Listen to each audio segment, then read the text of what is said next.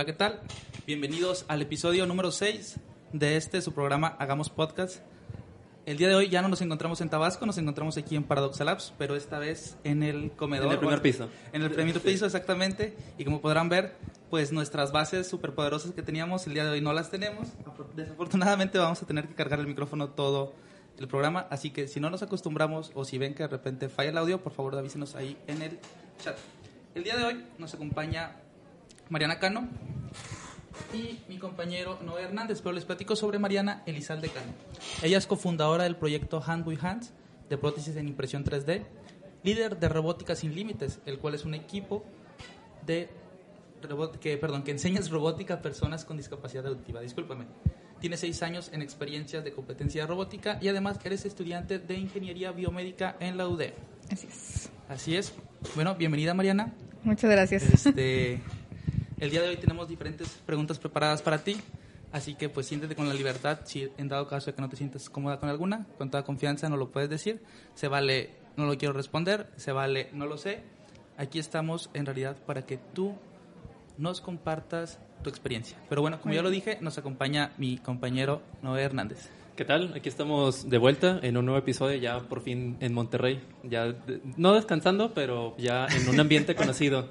Sí, porque como que siguen habiendo muchos pendientes. Pero bueno, vamos a comenzar este tema con una pregunta como para adentrar un poco el, el tema. Primero vamos a tocar la parte de las competencias de robótica y lo que es enseñar eh, robótica a personas con discapacidades. Eh, bueno, primera pregunta, antes de todo esto, la, casi todos me comentabas o nos, nos ponías que eran gente sorda, ¿verdad? no, ¿qué te parece? Disculpa que te interrumpa, pero ¿qué te parece mejor iniciamos y nos, nos explicas quién es Mariana Cano? Ok, este, pues bueno, tengo 22 años, soy de Torreón, Coahuila, no soy de aquí, soy foránea. Ok. Eh, pues soy scout también, desde hace dos años, muy orgullosamente. Ok. Eh, ¿No quieres mandar un saludo para tu patrulla de scout? Eh, no. Hola. eh, y pues nada, eh, pues vivo mi vida de estudiante, intento hacer proyectos sociales en mi tiempo libre y, y pues nada, solo eso. Ok, excelente. Entonces ahora sí, no, discúlpame que te he interrumpido. Sí, bueno, eh, si recuerdas la pregunta un poco sobre, eh, primero, el grupo que tienes de robótica, principalmente es eh, personas sordas, ¿nos comentabas? ¿O hay más personas con diferentes discapacidades? Son todos sordos, todos sordos. Bueno, entonces para, para comenzar, primero, obviando un poco tal vez la, la, dificultad de, de, las enseñanzas y todo eso, eh, vamos a, ir un poquito más al el, cómo, se, cómo rodea o cómo hay un poquito cosas más afuera de este grupo cuando van de que a competencias o cuando tienen encuentros o, reuniones con otros equipos o otras escuelas, eh, qué dificultades hay, hay a veces para las para la comunicación o, o si es como que a lo mejor todas las escuelas con las que compiten son personas igual también sordas o cuéntanos un poco de esto. No, realmente estamos en una competencia abierta, entonces son pocos los equipos que son eh, con alguna discapacidad, existen con autismo, con algún, con algún retraso mental, pero sordos realmente en el noroeste del país no existen, más que nosotros. Entonces, pues se, se encuentra esa dificultad de que pues la gente no sabe cómo tratar a personas con discapacidad eh, auditiva, ¿no? Entonces llegan y es como, como que les empiezan a platicar porque pues realmente es una discapacidad que a simple vista pues no te das cuenta, ¿no? Y llegan y yo de que, oye, oye, son sordos de que yo te interpreto, ¿no? Eh, y, y, hay niños que si es como que, ay, eh, no, bueno, gracias a Dios. Y ya, pues porque entran en pánico, y digo, se entiende, ¿no? O personas que piensan que con gritarles los van a escuchar, y pues no. Entonces, eh, pues sí, sí hay de todas experiencias también gente que sabe poquito de lengua de señas y dice, ah, pues es mi momento, y va y, y le empieza a hablar o mínimo intentar a decir su nombre, ¿no? Entonces, pues la verdad es que nos han recibido muy bien. Eh, los organizadores de las competencias siempre buscan darles un espacio a nuestro intérprete para que pueda estar al frente y, poder pues, fluir en, el, en el evento. Ok, algo que creo que hemos mencionado, los grupos que tienes de, robótica son todos de una sola edad, son diferentes grupos de diferentes edades. Nada más es uno y tenemos chicos desde 7 años hasta 15 años. Ok, todos en, en, las mismas competencias. Sí, todos combinados. Ya. Eh, este, perdóname, Noé. Este, yo una de las preguntas que traigo es cómo antes de, ah, porque ahorita no estás platicando que ya estás dando clases, que ya participas como mentora, que ya también eh, funges de repente como intérprete. Pero, ¿cómo es que te das cuenta? Y con eso me refería a la pregunta, ¿dónde nace Mariana Cano? ¿Dónde, dónde tú crees que dijiste, oye, a mí me gusta esto? ¿Por qué yo quiero hacer competencia robótica? ¿Por qué yo decidí estudiar esta carrera? ¿Dónde es donde tú dices, oye, esto es lo, mío? pues yo cuando tenía 15 años en secundaria se abrió un equipo de, robótica en mi secundaria. Entonces pues ahí, ahí inicié y ahí empecé como programadora y hasta la fecha pues he seguido en la misma competencia. Eh, cuando entro a carrera tomo la clase de lengua de señas, eh, un, una co-curricular y el primer día de clases, ¿no? La maestra dice que nos platica precisamente lo que decía yo hace rato, o sea, que la sordera es una de las discapacidades más olvidadas en cuestión de inclusión, porque realmente no se nota a simple vista, ¿no? Entonces yo dije, a ver, tengo seis años en competencias de robótica cuando he visto un equipo sordo, y fue que sí es cierto, o sea, no existe. Entonces dije, ah, pues, lo, pues me voy a aventar. Tenía dos semanas de haber iniciado las clases de lengua de señas, o sea, no sabía nada. Y me aventé, la maestra me ayudó, entonces de ahí nació el proyecto eh, pero realmente, pues, obviamente nace de, ese amor que empecé a desarrollar desde tercero de secundaria por, por la robótica. Pero entonces, tú desde iniciaste en la robótica, ¿para ese entonces ya estabas tomando las clases de lenguaje de señas también? No, inicié en, acá en carrera y pues robótica lo empecé en secundaria. Ok, entiendo. ¿Todo esto en la, en la misma escuela donde estabas? ¿En un colegio aparte? O... No, fue, eh, bueno, sí, en la misma escuela, nada más que en otra ciudad en, Torreón, eh, ahí en mi secundaria, la prepa después me cambié a Chihuahua y ahí mismo en la prepa mi hermana y yo abrimos un equipo de robótica de la misma competencia eh, y después ya me vengo para acá y me invita un amigo, Abraham, eh, a, un equipo de la misma competencia de robótica y pues de ahí inicia todo. Igual podemos decir nombres, digo, no, no es como que ah, de repente quieres ah, decir a la, escuela tal porque, pues, no sé, un saludo para ellos o, claro, cualquier cosa. O los odio también puedes decir, sí, claro, todo, se, todo se vale, no, este... De tu primer equipo de robótica, cuando o como mentora o como participante, ¿tienes alguna anécdota que te digas, me acuerdo mucho cuando pasó esto o cuando no funcionó de esta manera como esperábamos algo? Ah, pues de, como estudiante, pues me acuerdo mucho que, que nuestro, nuestro robot funcionaba según esto muy bien y llegamos a, a la competencia y dejó de funcionar. Y ya le dio pánico escénico y ya no funcionaba y se rompió y bueno, logramos llegar a un, con un robot roto a las semifinales, entonces ahí, ahí la salvamos pero pues sí fue una experiencia muy interesante el, el competir con un robot que no funcionaba. Ok, ¿y, y qué, es lo que hicieron para, para, solucionar esto? Digo, y como consejo para los que están en, en este tipo de cosas y, y, no saben cómo puede llegar a pasar algo así. Pues realmente la competencia en la que estábamos, y ahorita lo platicábamos, eh, son, somos muy unidos, es una comunidad muy unida.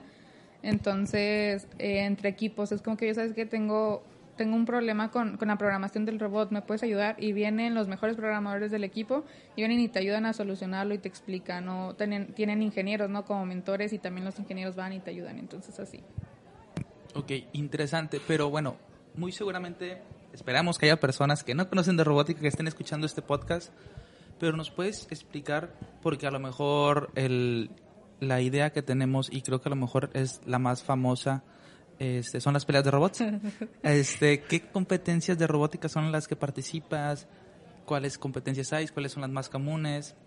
Si nos puedes platicar un poquito de eso. Sí, pues sí, las, las que la gente, todo el mundo dice robótica y piensa en, peleas de robots, pero si bien sí existen realmente acá con nosotros, pues es eh, duele, ¿no? De gastar tantos miles de pesos para que después termines destruyendo tu robot. Y esa, esa idea de competencias de robótica, de peleas, no está muy padre.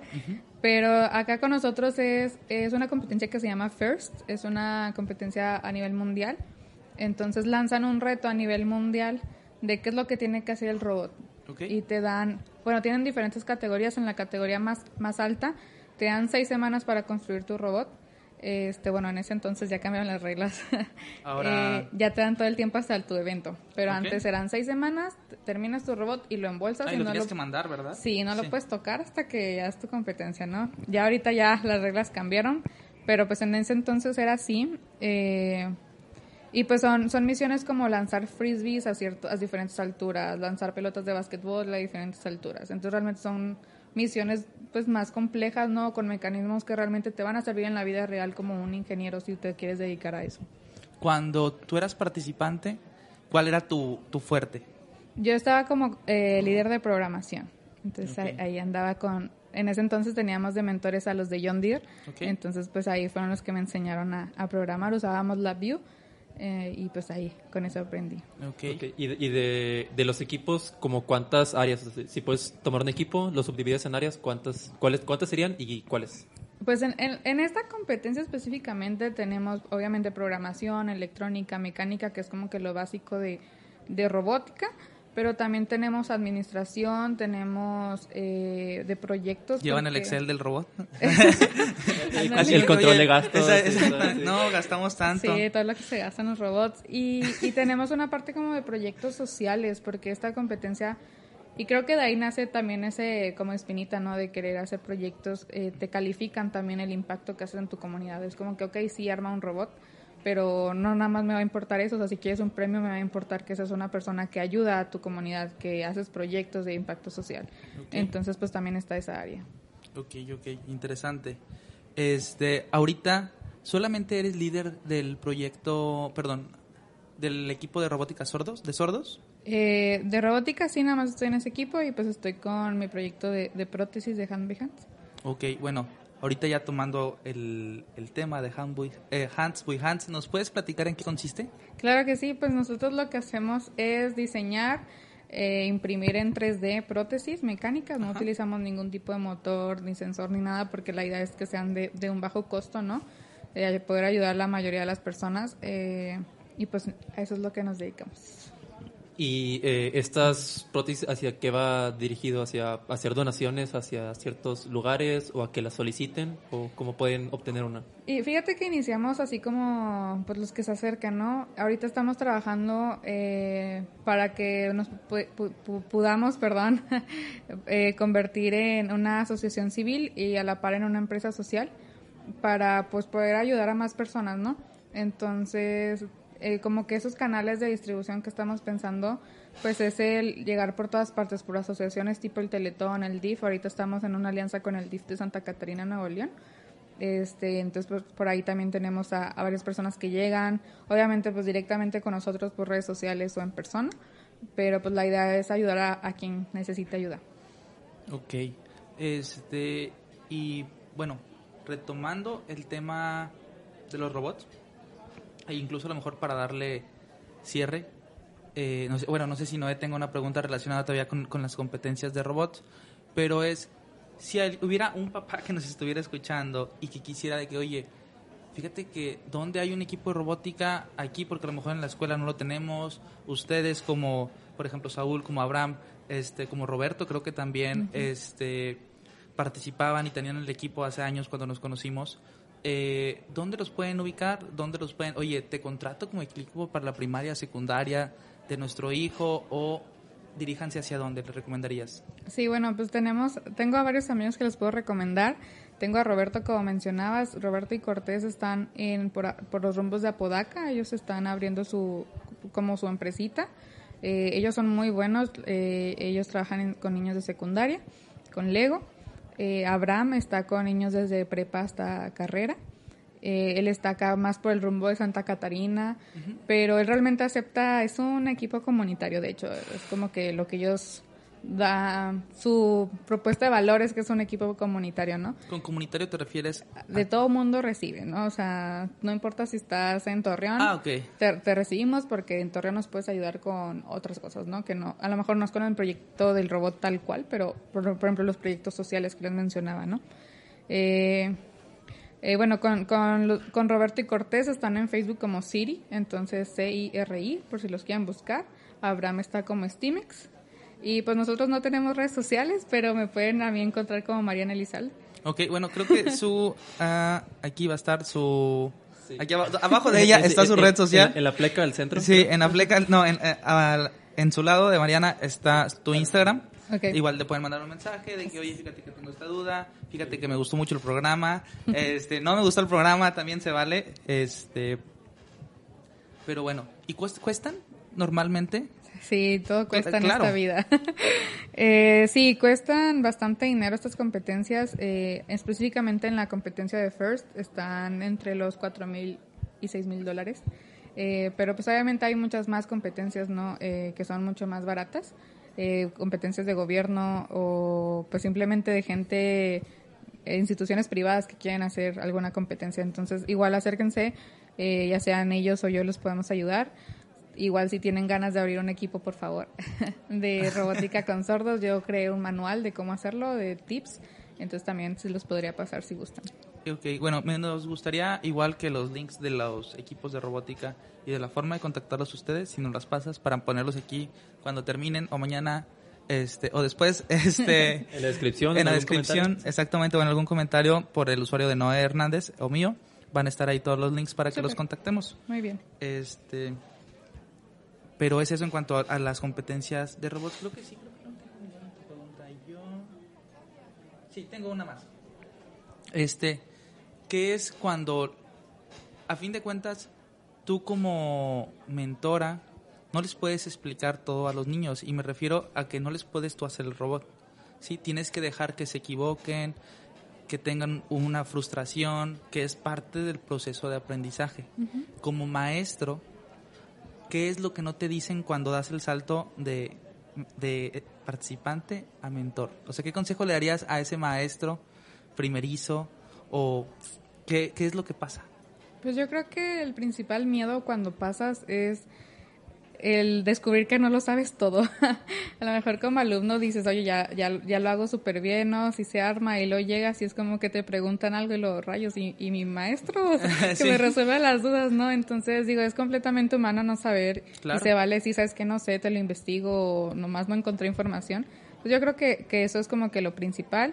Y pues la otra es... Eh, que, que realmente vas a terminar aprendiendo más tú de las personas que se Exacto. supone que estás enseñando que lo que ellos van a aprender de ti. Entonces, que también es válido que, que no tengamos miedo de, de ser lo suficientemente humildes para decir, ¿sabes qué? Estoy- o sea, ellos me están enseñando más. Excelente, sí, eh, concuerdo mucho contigo porque yo cuando me ha tocado dar los cursos de electrónica les digo, oye, pues yo también voy a aprender de ustedes.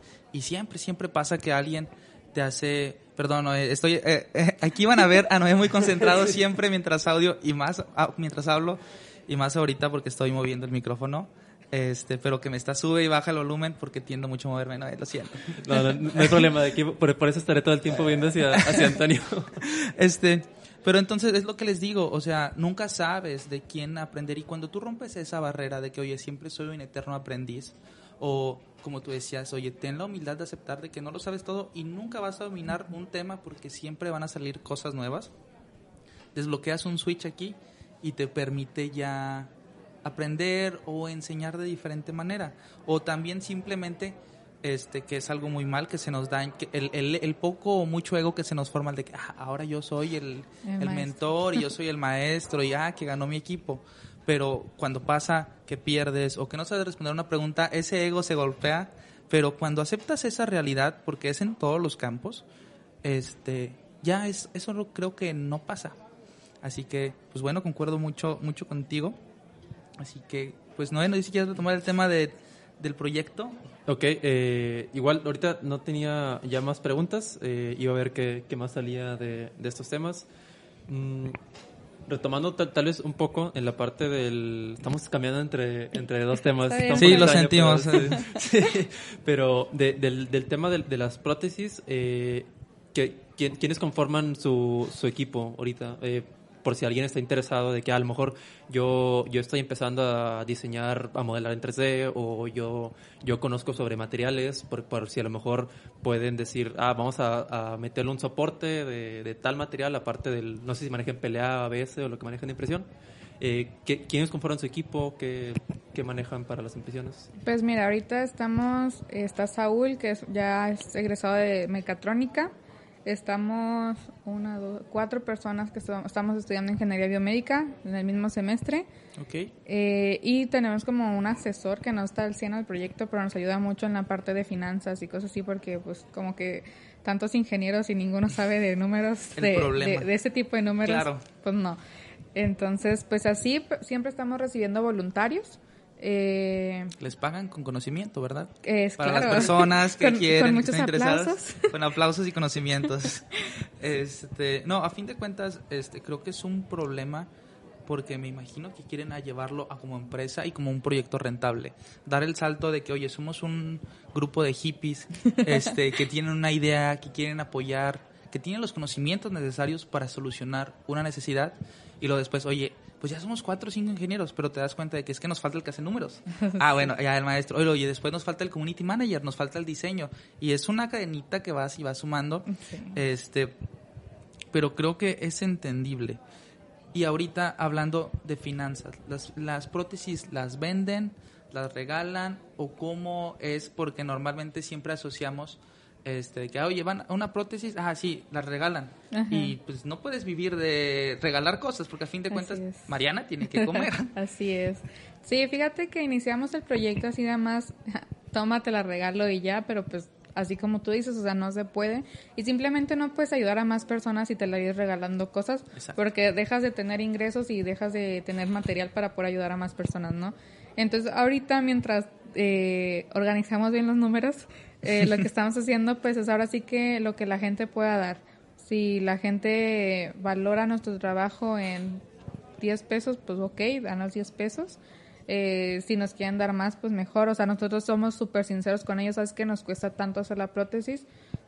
Tú eres libre de darme menos o darme más o darme eso, ¿no? Entonces, lo único que sí les pedimos es que si son externos de, de aquí de Nuevo León, pues mínimo nos ayuden con el envío para no terminar perdiendo nosotros, ¿no? Claro, lo entiendo. Este, y podrías describir más o menos el funcionamiento de, a lo mejor no es tu área, a lo mejor decir, oye, yo me encargo del diseño, yo me encargo de otro lado del control, pero ¿cómo, cómo es este el proceso? Sí, pues son, son prótesis que funcionan con otra parte del cuerpo humano. Entonces, por ejemplo, esas personas que no tienen los dedos, ¿no? Eh, la prótesis se le pone encima y funciona, o sea, los dedos abren y cierran cuando la persona dobla y dobla su muñeca. Entonces, tenemos ese modelo y tenemos otro que funciona igual. Los dedos abren y cierran, pero en vez de con la muñeca, con el codo, para esas personas que no tienen su, su muñeca o no, o no funciona o algo. Eh, todavía no tenemos prótesis para personas que no tengan codo y que lo necesitan de más arriba porque es un poco más complicado y más latoso, pero pues estamos trabajando y también trabajando en meterle sensores, motores, sin subir tanto los precios, ¿verdad? Claro, que creo que es un, es un, un problema porque a fin de cuentas prótesis ya existen, sí, pero creo que lo importante es acercarlas a las personas y llevarlas a un precio accesible. Actualmente ahorita, ¿con cuántas impresoras 3D cuentan? Ahorita tenemos un- cuatro impresoras.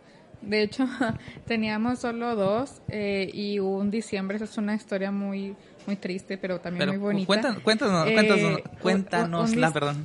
un diciembre, las dos se descompusieron. Bueno, una se descompuso.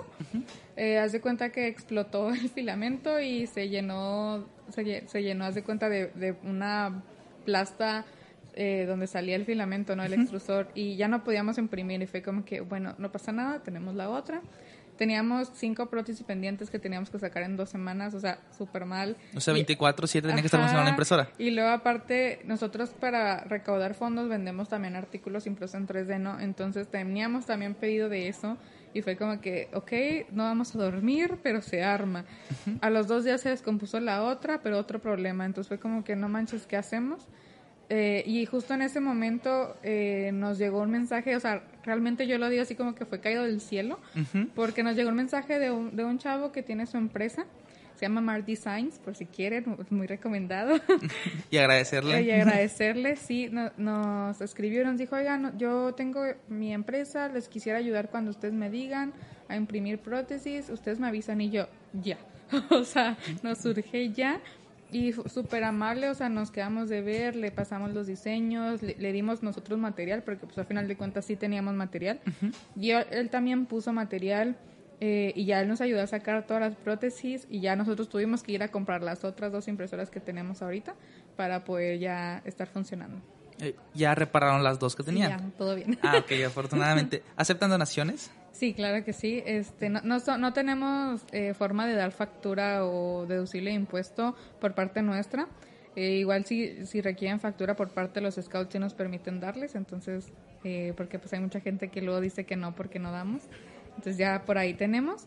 Y pues si eres buena gente y nos quieres dar dinero, pues mejor aún. O material, o de que Claro, compré de una impresora 3D y no me Sí, gustó. no, o a lo mejor de, como, como dices, de que ah, eh, yo tengo una impresora 3D, ya no quiero utilizarla, me sobra medio rollo de filamento. Igual si ahorita también en la descripción lo ponemos aparte, el contacto también para la tienda de artículos que tienen en venta, para ver si dónde les pueden donar, ya sea filamento, ya sea dinero, lo que Incluso sea. su tiempo. O sea, hay gente que me dice, oye, me compré una impresora, ¿les puedo ayudar? Y yo, va, date. Ah, ok, Eh, o hubo una persona que la verdad mis respetos me mandó un mensaje de que quiero ayudarles más, eh, qué impresora ne- necesitaría comprar para ayudarles y se compró una impresora específicamente para ayudarnos.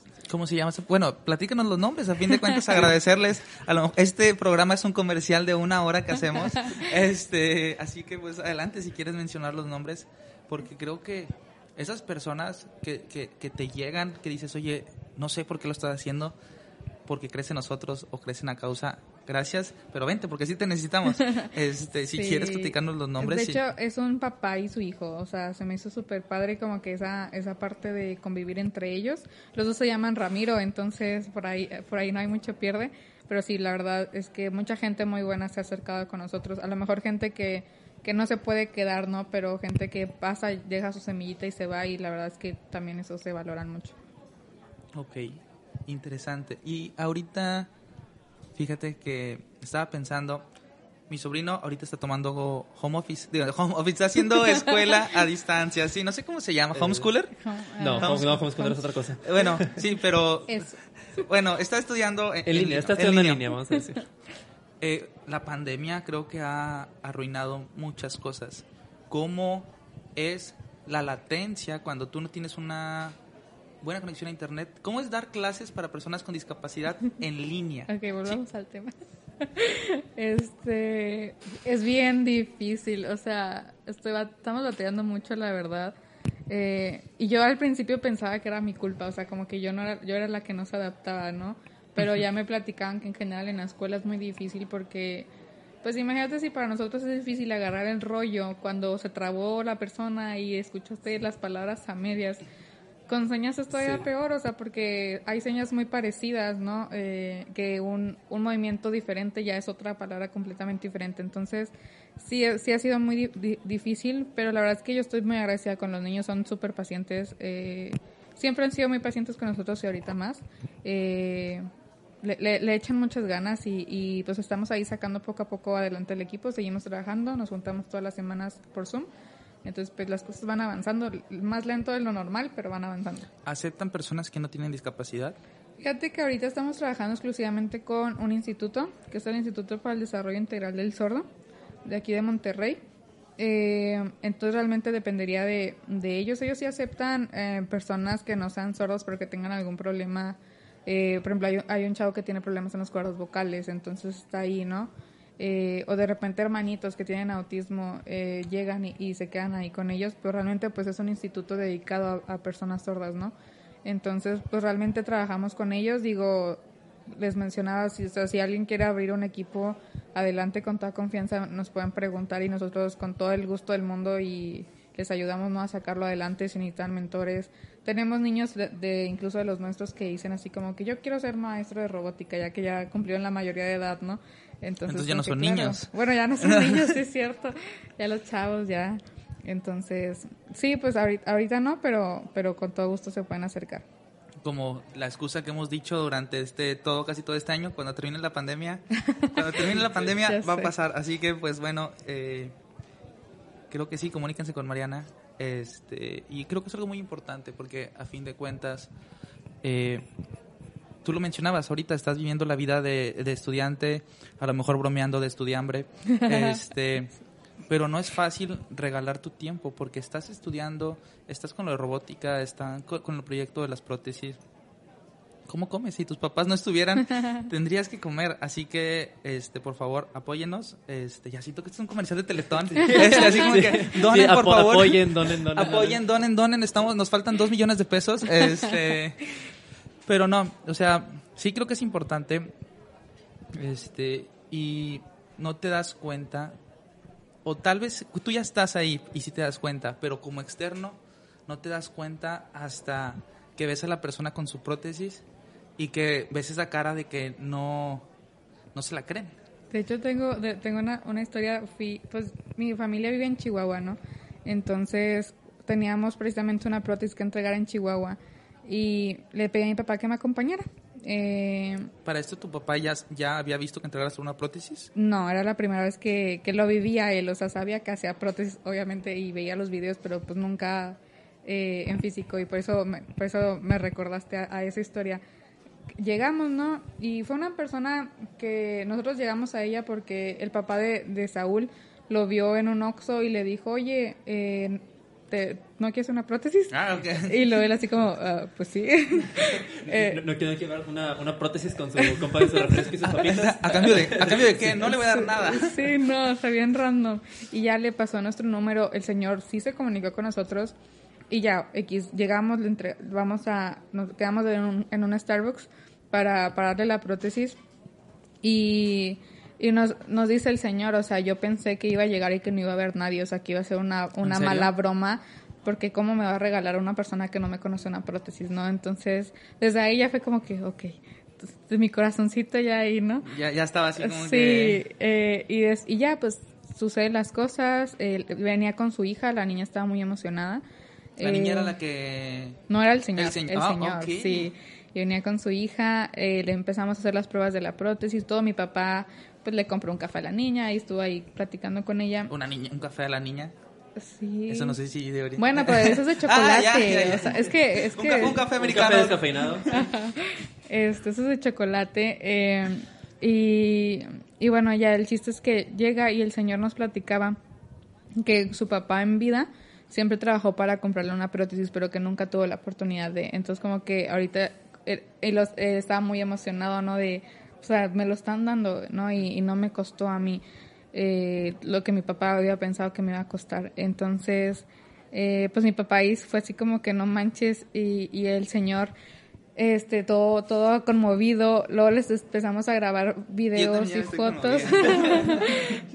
Eh, y le pedimos que la chocara con su hija no o sea el puño para un video y la choca y el señor se ro- o sea se, se rompe en llanto de que pues nunca había podido hacerlo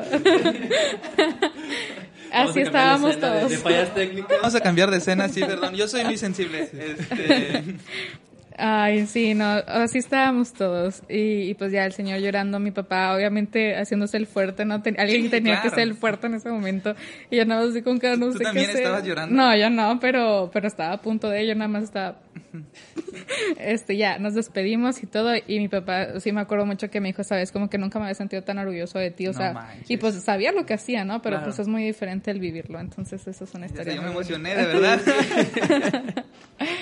bueno, déjame limpiar las lágrimas, Maya, por favor, cúbreme. Sí, sí, sí. Bueno, de- de- después de esta emotiva historia y que estén llegando la- las donaciones por este gran, gran ejemplo de, de humildad, eh, so- sobre e- esto que, que nos cuentas de, de- de toda la gente que han estado ayudando, eh, también ah, regresando tal vez un poco para, para quitarlo el momento tan, tan, tan emotivo, emotivo, sí, sí. para que los que están a punto de llorar ya no lloren.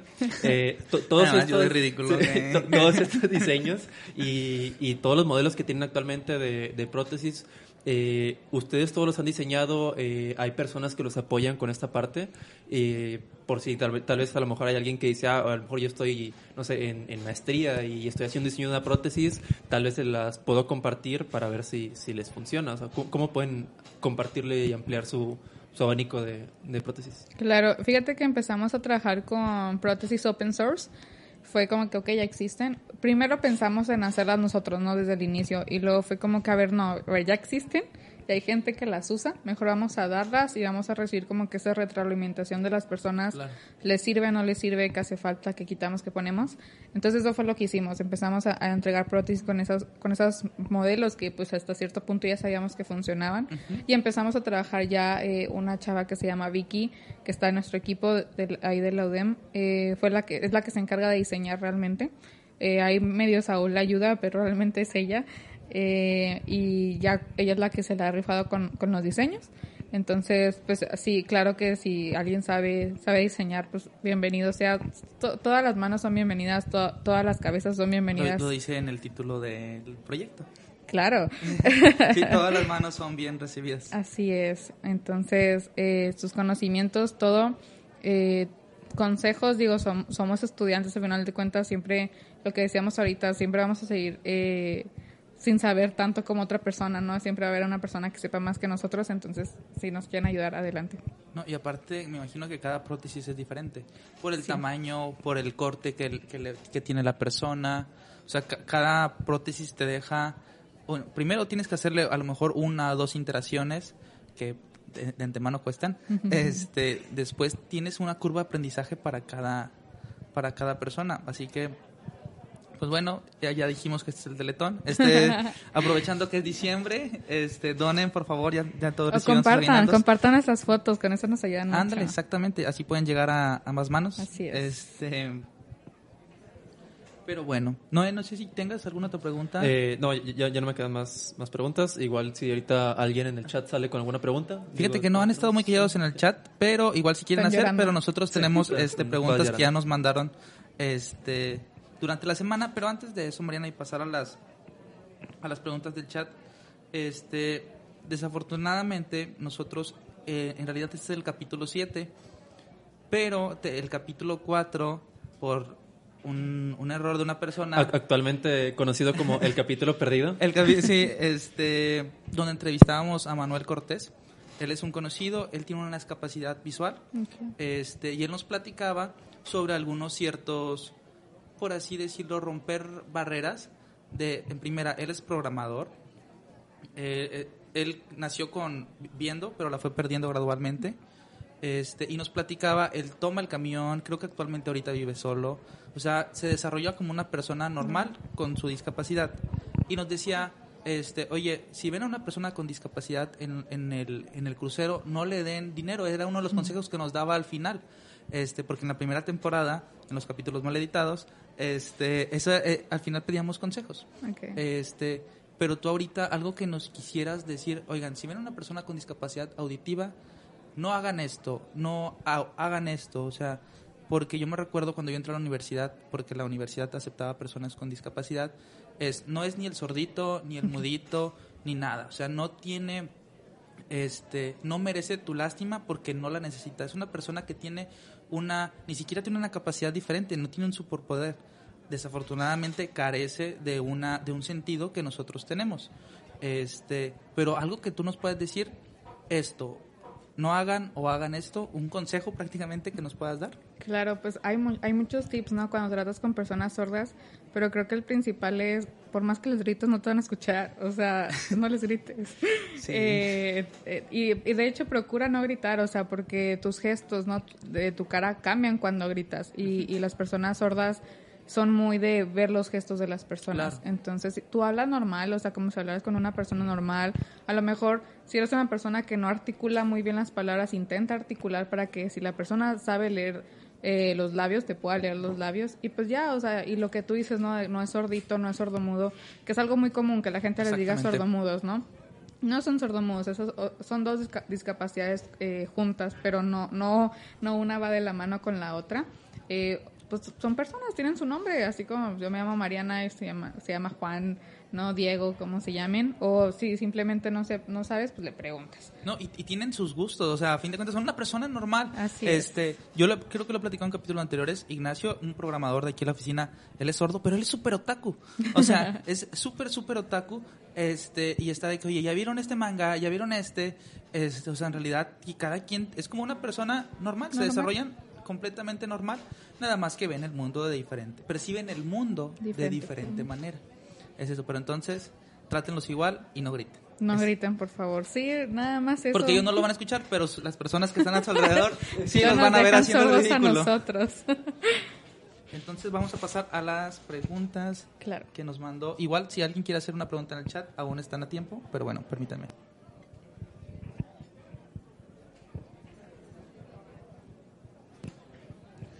Esta pregunta la manda el usuario Claumel. Además del obvio, ¿cuál ha sido el mayor reto de enseñar a, las, a sordos? Mm, yo creo que el mayor reto fue que la verdad nosotros cometimos el error de pensar que, se podía enseñar como a cualquier persona, eh, sin, sin, contar que... Fíjate que es bien interesante, porque eh, nosotros asumimos asumíamos que las personas, eh, que los niños sabían lo mismo que nosotros. Entonces llegamos y empezamos a hablar y a contar de que, ah, sí, que en ese entonces era, era la temática de astronautas, del espacio. Entonces empezamos a hablar, ¿no? Que, pues, de la NASA, de los cohetes, lo normal, ¿no? que todo mundo creemos que conocemos sobre el espacio. Y los niños se quedan así como que, a ver, ¿por qué la persona está eh, brincando? O sea, la gravedad, ¿no? Y yo sigo como que, ok, ok, no saben qué es gravedad, les explico, ¿no? Eh, y, pero ¿qué es un astronauta? ¿Por qué tienen un casco? O sea, no sabían. Entonces era como que, ok, o sea, existe hasta cierto punto, como no es muy común que exista eh, a escuelas que acepten personas con discapacidad auditiva, pues empiezan a tener cierto retraso académico, ¿no? Entonces fue así como que, ok, bueno, pues vamos a, iniciar desde cero, iniciarles a explicar todo, todo eso.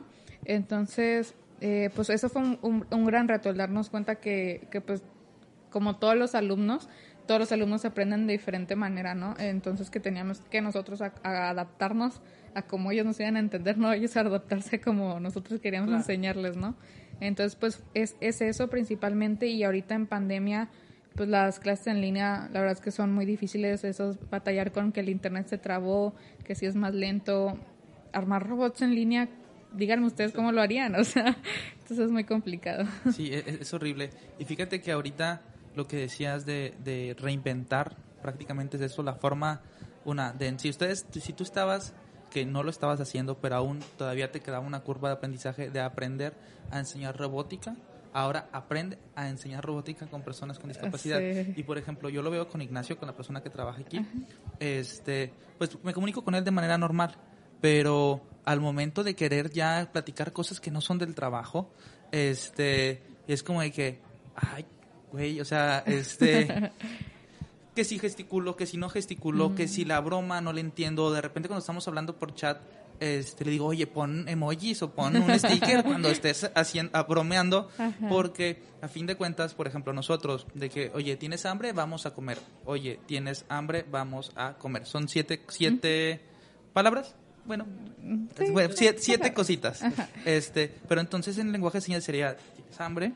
Hambre, vamos a comer. O sea, son tres nada más. Y pensar, o sea, pensar de diferente manera, este, te cuesta trabajo. Y, claro, pues es como el inglés, ¿no? No todas las personas saben cambiar ese chip, o sabemos, me incluyo, a cambiar ese chip, a dejar de intentar traducir en tu cabeza lo que la gente te está diciendo en inglés, cuando en realidad tienes que pensar en inglés, ¿no? O sea, ya tú no, y no, intentes traducir, así vas a aprender. Y es lo mismo con el lenguaje de señas, o sea, tiene sus formas de pues de, de, de, hacerse especiales diferentes a las del español entonces también es el intentar a mí me cuesta mucho dejar a un lado no querer intentar hacerlo en español porque no me va a salir o sea es en lengua de señas Ok, y ahorita, eh, como dices de lo de aprender lenguaje de señas y todo, para las personas que nos ven que no sepan lenguaje de señas y digan, ah, vamos a, hacer como proyecto de, de a lo mejor de vacaciones que ya vienen o de estoy de home office, me ahorro los trayectos, tengo un poco de tiempo libre y quieran, ah, se me hizo interesante lenguaje de señas. Vamos a aprender. ¿Cómo le recomiendas que, que empiecen a aprender lenguaje de señas? Aquí, por ejemplo, Antonio nos, nos, comentó una aplicación. Si a lo mejor no lo dices, ahorita lo puedes mencionar. pero tú, tú, tú, cómo, tú, cómo, recomendarías a las personas que puedan eh, aprender lenguaje de señas? Bueno, más bien el primer tip que no les recomiendo que hagan es no busquen en YouTube. Eh, ah, eh, déjame una, una, participación muy importante. Ni tampoco le pregunten a sus amigos sordos, porque lo que pasa, yo aprendí el lenguaje de señas en la universidad y con Nacho. Y ya de cuenta que yo era el amigo este de otro país que, vienes y haces la clásica broma de que les enseñas a decir las maldiciones primero o les enseñas cosas diferentes. Y es como de que, yo intentaba comunicarme con alguien este y me decían cosas malas, o sea, prácticamente le estaba aventando la madre, este, y era como de que ya nada más los volteaba y era como de que, ok, lo siento, ya me voy, me dijeron malas señas, este, pero entonces sí, no busquen en YouTube, este, me, me, consta. Sí, de verdad no lo hagan porque eh, la lengua de señas es como el español, el inglés, ¿no? El francés. Es diferente en todos los países y aparte es como los modismos que tienen en cada estado, ¿no? Entonces, no, no necesariamente eh, la lengua de señas que se habla aquí en Monterrey va a ser la misma que se habla en Ciudad de México. Obviamente hay muchas cosas que sí van a ser iguales, pero van a variar. Entonces, por eso es como que no busquen en YouTube porque no van a saber qué están haciendo bien o qué están haciendo mal. O a lo mejor no se están dando cuenta y están aprendiendo la lengua de señas de Argentina, ¿no? o de otro lugar. Entonces, e- eso es un tip que ¿Cuál no la- hagan. La, seña de Che. O de Diego Maradona. De, de seguro Diego Maradona tiene su Sí. propia. pues, Pues, su sí, propia sí, seña. tiene que tener su propia seña. Sí. ¿Cuál es tu seña? Bueno, pero tienes que describirla también para las personas que nos escuchan en audio. Ah, bueno, sí, mi seña es así. Eh, y pues es la, La M la M en lengua de señas y pues en, en los lentes y pues se mueve. Eh, y ya, para los Ya, que nos ya, escuchan ya. nada más. Para las personas que nos escuchan, la mía es la. Eh, como, La ¿Cómo A. sería esta seña? Bueno, la A en el lenguaje de señas y la I en mi boca. Pasar de la A a la I porque cuando me la pusieron eh, tenía brackets. Este, y ya la I es levantando nada más el meñique. Pero es de la A a la I y pasando en la sonrisa. Y la de Noé este, La es la letra N. N. en la ceja, porque pues lo pueden ver en sus fotos, está muy cejón. este, pero. Ay, perdón, ya me estoy poniendo muy cómodo. Este, eh, es esa. Este. ¿Dónde pueden aprender? Ah, exactamente, sí. regresando, no, ya, sí. ya ¿Dó- nos- ¿Dónde, nos vamos dónde aprender? Sí. Eh, pues ahorita eh, hay- existe una aplicación que se llama Dilo Enseñas. Eh, sí se las recomiendo, de hecho la persona que sale en los videos es un sordo, entonces, de hecho algunas personas a lo mejor lo ubican porque salieron en Shark Tank. Eh, está, está muy padre la aplicación, sirve, sirve muy bien, es más como un juego, pero aprendes, ¿no? Y si ya quieren algo más oficial, eh, pues váyanse al DIF, váyanse, creo que el TEC de Monterrey también imparte. Eh, acá en la, en la escuela en donde yo estoy, otra promoción, eh, también ellos Ah, imparten. meter un golazo también. No, mi escuela es mejor, nada, es cierto, Este, adelante, adelante. claro. Eh, ellos imparten y, y pues ahí la- el que la escuela viva y que pueda seguir teniendo instalaciones o dinero para seguir enseñando a las personas sordas de, esa comunidad, pues depende de esos cursos. Entonces también se, las se las recomiendo. Es el Instituto para el Desarrollo Integral del Sordo. Entonces, pues, pues nada, sí, capacítense bien. Eh, no vean YouTube y ya. Sí, este, y aventando al comercial, la aplicación de Dila con Señas, este, en realidad nació en la universidad donde, donde yo estudié, en la UTSC de Santa Catarina, creo que salió un proyecto del, de la aso- del, del día, no recuerdo muy bien, pero bueno, ahí chequenlo, este, pero yo también el consejo que les daría, aprovechando pues yo la pregunta de, de Noé, es eh, practiquen, es, es lo más importante y pierdan, pierdan el miedo. Este, empiecen con el abecedario porque eh, es lo más fácil, es, es lo más fácil y a la vez lo más complicado, pero porque pues ya al menos ya puedes deletrear todas las palabras. Eh, Es, es lo más, la- tal vez lo más fácil, pero más lento, ¿no? Sí, Para, es para hablar, Para, ¿no? para Sí. comunicarte, sí. O, sea, o si te vas a aprender el- con el celular, o sea, pregunta, escríbelo y pregunta cuál es la seña, a fin de cuentas. O busca una imagen Sí. y lo enseñas, la seña de esto y, y ya. Sí, para las personas que nos están viendo, preguntar cuál es la seña. eh, acabo de apagar mi micrófono. Este, pero bueno, es con los dos puños y así, esto, aquí. Sí, ¿verdad? Sí. Este, no sé cómo describirlo para las personas que nos escuchan en, en audio. Eh, pones eh, tus manos en, En el co- pecho. co- como, como si fueras a, a tomar un vaso, pero que utilices las dos manos. Es, es buena descripción, sí. Sí, y las aprietas. Así que, bueno, eso, eso vendría siendo. Este, ya ves, te dije que te le ibas a pasar muy bien en, en- en el podcast. Este, y eso nos sirve a nosotros también como terapia, pues estar, estar platicando y pues a fin de cuentas ya no aguanto todo el día, ¿no? Eh? Así que dijo, vamos a invitar personas más para estar platicando.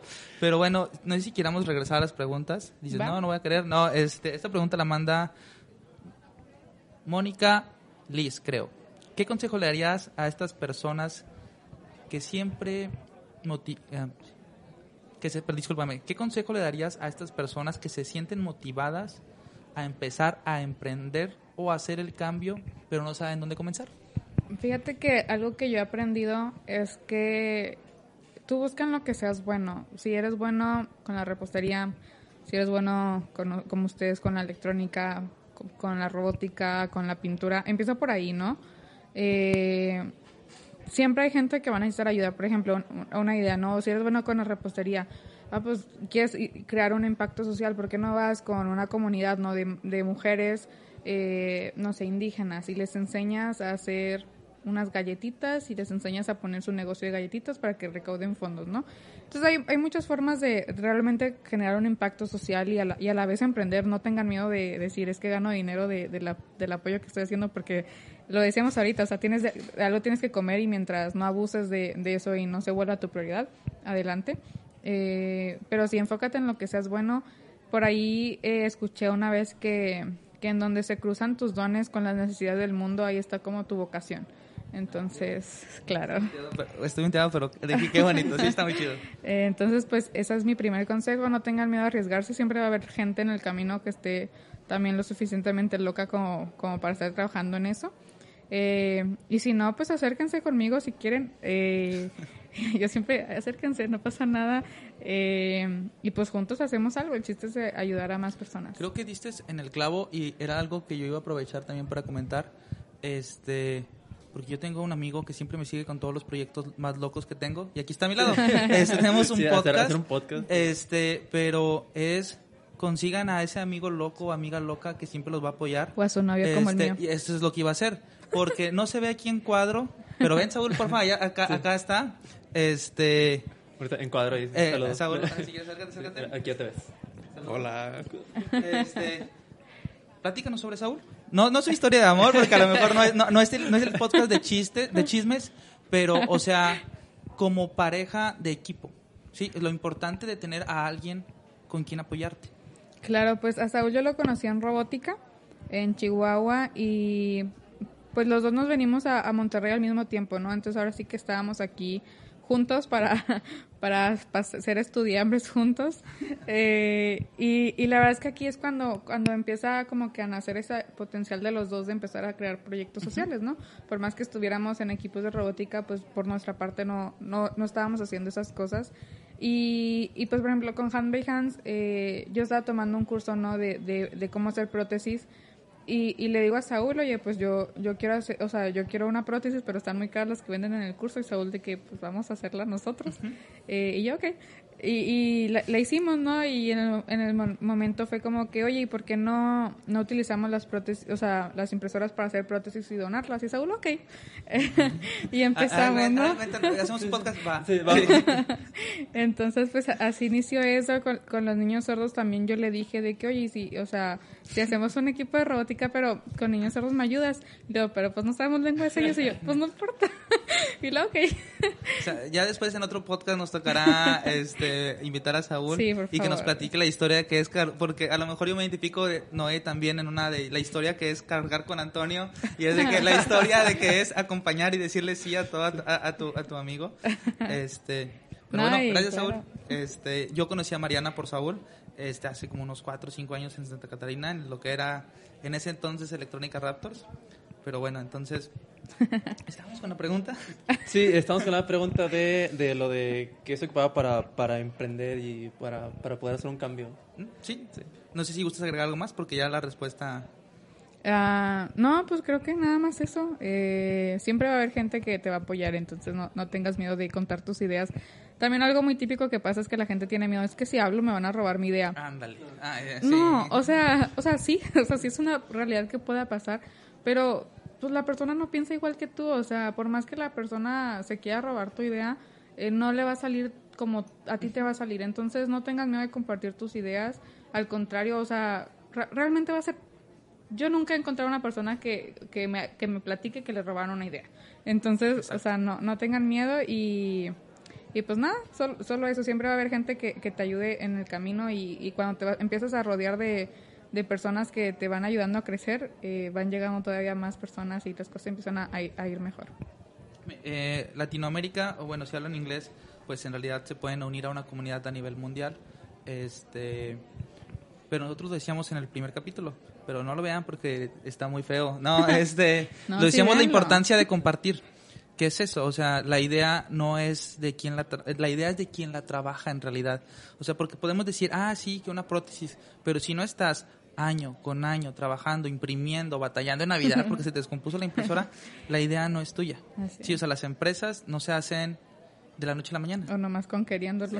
sí, o sea, también o sea, que, no tengan el recurso, porque a veces que, ah, yo tengo la idea de hacer la super prótesis que tiene no sé cuántos eh, grados de libertad y todo eso, y, y pues no, no sé ni siquiera cómo cómo conseguir un motor de ese tamaño o no sé cómo controlar un motor, pero tal vez la cuento y sale que una persona ya trabajó con eso. O sea, porque a veces que, como dices, creemos que nuestra idea es la del millón de dólares, pero ni siquiera buscamos si ya existía y a lo mejor ya existe, ya está trabajada, a lo mejor hay un grupo grupo que ya lo está trabajando, me puedo unir con ellos, o me topo con la persona que también tiene la misma idea que yo y lo trabajamos juntos. O sea, pero sí, sí también tal vez es como, como eso que creo que sí lo comentamos, eso de que, o sea, nuestras ideas, es muy difícil que tenga la, la idea del millón de dólares que no se le ha ocurrido a nadie. Definitivamente. exacto. Entonces compartan y busquen ese grupo de locos. Este, aquí que estamos tres. Sí. Y dos allá escondidos. Sí, y dos escondidos. Este... Que, ya estarán aquí. Así es, nos tocará en su capítulo individual. Este, pero creo que solamente nos queda una, sí, una, pregunta. una pregunta más. Eh, hablando, bueno, e, esta lo, lo dices sobre tu proyecto, vamos a tomarla hacia los dos. Igual si se te olvida la pregunta platicando mucho de uno, te la, te la repito. Pero eh, si nos puedes contar algún fracaso de, del cual si esto no hubiera pasado, eh, no, no, te hubiera ayudado con tu proyecto. O sea, algo que digas, ah, me, me, pasa esto, pero gracias a, a, este error tengo un gran avance en, en, lo que es todo mi proyecto general. Creo que esta es de las preguntas más difíciles, ¿no? Eh, de, contestar. Pero, por ejemplo, con los niños eh, sordos, creo que, que, uno de los fracasos fue la primera competencia que tuvimos de, de, robótica, porque pues, les platicaba ¿no? que, que, dimos por hecho que íbamos a, enseñarles normal eh, y pues nos atrasamos mucho, entonces realmente no estábamos lo suficientemente preparados y pues nos fue muy mal. Digamos que si el mínimo de puntos son cero, nosotros hicimos menos 20 y no es broma. O sea, sí, teníamos no, Nos suena conocida esa historia. Nos suena conocido de, de, un robot que, que, cuando, que cuando arrancó estuvo moviéndose, pero no, no, no pudo avanzar. Entonces, e, e, ese fue un... Eh, pero fíjate que a pesar de que nosotros como que lo vimos como un fracaso, ¿no? Eh, yo recuerdo mucho ese, ese, regional, esa competencia, y era bien impresionante y hay fotos y yo las veo y digo, wow, que, que por más que nos fue mal y no hacemos nada bien en ese regional, cada que competíamos había gente haciendo la seña del equipo. O, o sea, apoyándonos y, y que se callaban realmente para que los niños, o sea, nos vieran que los estaban apoyando, ¿no?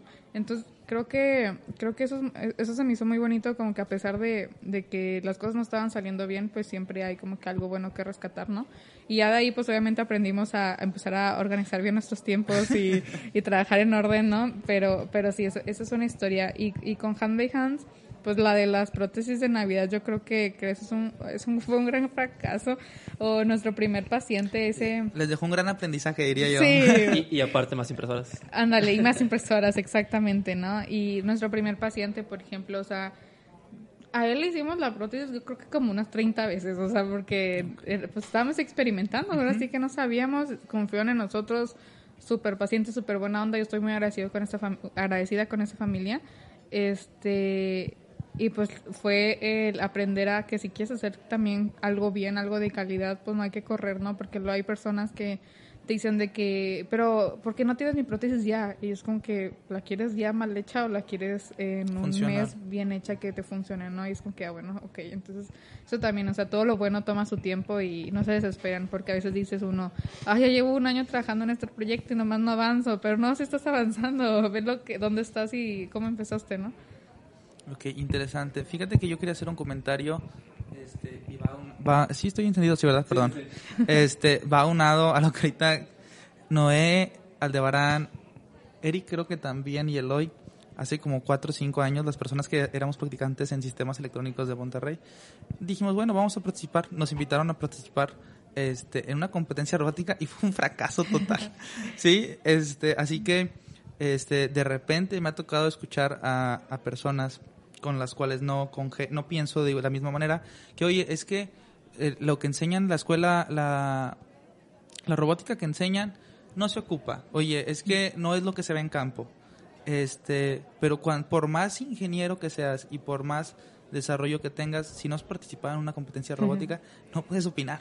Este, o sí puedes, pero no deberías opinar porque no sabes lo difícil que es. O sea, mis respetos para ustedes como equipo, este, porque, ah, sí, programación, ah, sí, electrónica. Pero robótica es un tema completamente diferente. Recuerdo este, hace como un año un, cliente que quería hacer este, un proyecto que tenía involucraba, partes mecánicas y en ese momento no, no y yo nos volteamos a ver con cara de que, eh, oh, no. Sí, más porque básicamente la, si, si lo como, como que si lo simplificabas el proyecto mucho, decías, casi casi esto es hacer un, un rumba, pero más, más inteligente. Una, una de esas aspiradoras automáticas, para los que no conocen el término, pero sí, sí era así como que ah, eso, pero ponle algo con bastante estructura, con mucho peso, y era como que, ah, esto, esto no va a salir bien. Y, y enseñar robótica es una sumatoria de conocimientos, de errores, de problemas. Este, así que, Mariana, mis respetos. No sé si Noé tenga una pregunta, ¿Alguna más para agregar. más? ¿No? No, pues agradecerte, Mariana. Gracias, también a. Saúl. Este. Y a Abraham, que está ahí escondido. Yo también. Este. No enseña era de- para de- ti. de- de- este. Pero bueno. Entonces, muchas gracias por acompañarnos. Creo que ya no hay ninguna pregunta en el chat, no llegó ninguna. Pero bueno, tenemos espectadores que nos están viendo. Muchas gracias, agradecerles a ustedes. Este, si creen que este capítulo les sirve a alguien, por favor, háganselo llegar. Si creen que pueden aportar, así sea con 50, 20 pesos. Con este, compartir fotos. con compartir las fotografías que esas no cuestan. Este, también hagamos podcast. Este, ya tenemos Instagram haciendo el comercial.